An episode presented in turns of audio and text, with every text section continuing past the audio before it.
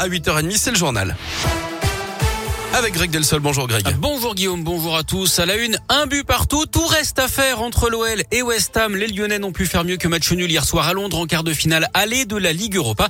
Ils ont pourtant joué à 11 contre 10 pendant toute la deuxième mi-temps. Mais ce sont bien les Anglais qui ont marqué les premiers. Entré en jeu quelques minutes plus tard, le nouveau porte-bonheur lyonnais Tété a centré pour l'égalisation de Tanguy Ndombele. C'est le principal. Un Lyon préserve toutes ses chances de se qualifier en demi-finale avant le match retour jeudi prochain à Dessine. Mais les Lyonnais auraient pu espérer beaucoup beaucoup mieux vu de leur domination hier soir, 23 tirs à 5. Pour voir le match diffusé sur la chaîne payante RMC Sport, il fallait un abonnement ou alors se presser dans les bars qui ont fait le plein, à l'image du My Beers de Satonecan où Radio Scoop a recueilli les réactions des supporters. Des regrets on en a avec les occasions loupées, plus de 20 tirs et euh, un seul but. Mais euh, bon, après, on n'était pas parti gagnant contre le sixième de première ligue quand même.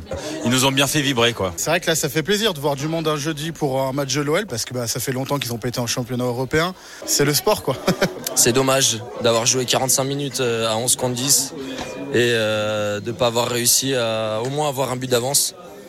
Maintenant, bon, on y croit, on a encore toutes nos chances, donc voilà, on espère que ça va le faire. On sera au stade au match retour et puis on sera là pour, euh, pour les quarts finales et puis pour la demi-finale aussi. Du prochain match pour l'OL dimanche à 19h à Strasbourg en Ligue 1. Du basket également avec cette défaite sur le fil de la Svalière en Euroleague contre Milan 81 à 80. Villeurbanne qui termine dernier ex de la compétition avec les Lituaniens de Kaunas. La métropole de Lyon affrète un avion pour évacuer des femmes enceintes ukrainiennes. Il s'envolera lundi avec du matériel pour amener une trentaine de réfugiés qui arriveront à Lyon le lendemain, mardi prochain donc. Elles seront directement prises en charge par les services de la préfecture du Rhône et hébergées sur le site militaire de Desgenet. Le groupe Natesia prendra en charge les préparatifs médicaux et les accouchements. Des perturbations aujourd'hui sur la ligne TER entre Saint-Etienne et Lyon à cause d'une grève locale dans la Loire. Les horaires des trains sont adaptés. Plus d'infos sur radioscoop.com. Un drame en Isère. Deux randonneurs à ski sont des décédés dans une avalanche dans le massif des Écrins. Ils étaient partis mardi. Leurs corps ont été retrouvés hier matin.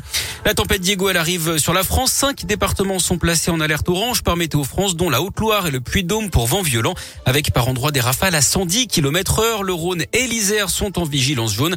Le vent qui va souffler jusqu'à 55 km heure à Lyon.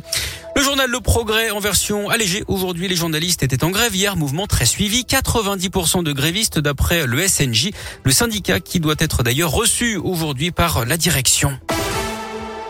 Et puis on termine par euh, un mot de télé avec les adieux d'Alessandra Sublet, l'animatrice oh, lyonnaise de TF1. Oui, elle va quitter le petit écran à la fin de la saison. Elle l'annonce donc aujourd'hui en France, celle qu'on pouvait voir dans C'est notamment, veut se consacrer, figurez-vous, entièrement à la comédie. Guillaume, on lui souhaite évidemment ah. bonne chance pour cette nouvelle carrière. Bien évidemment.